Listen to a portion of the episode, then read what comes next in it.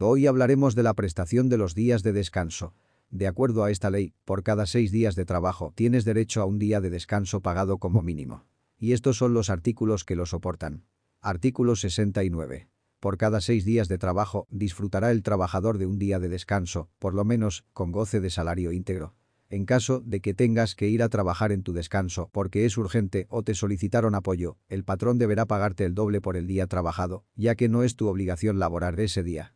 Artículo 73. Los trabajadores no están obligados a prestar servicios en sus días de descanso. Si se quebranta esta disposición, el patrón pagará al trabajador, independientemente del salario que le corresponda por el descanso, un salario doble por el servicio prestado. La ley establece ciertos días al año para conmemorar hechos importantes, por lo que estos días son descanso obligatorio y esto significa que no debes ir a trabajar. Artículo 74.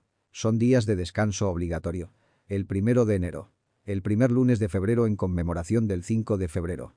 El tercer lunes de marzo en conmemoración del 21 de marzo el primero de mayo, el 16 de septiembre, el tercer lunes de noviembre en conmemoración del 20 de noviembre, el primero de diciembre de cada seis años, cuando corresponda a la transmisión del Poder Ejecutivo Federal, el 25 de diciembre y el que determinen las leyes federales y locales electorales, en el caso de elecciones ordinarias, para efectuar la jornada electoral.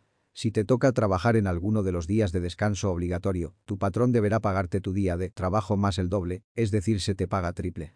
Artículo 75. En los casos del artículo anterior los trabajadores y los patrones determinarán el número de trabajadores que deban prestar sus servicios.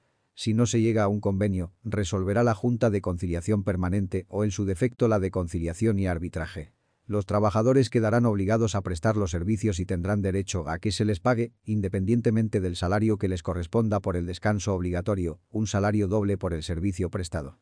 Si te interesa que hablemos de algún tema, envíame tu sugerencia al correo. Nos vemos en el próximo tema.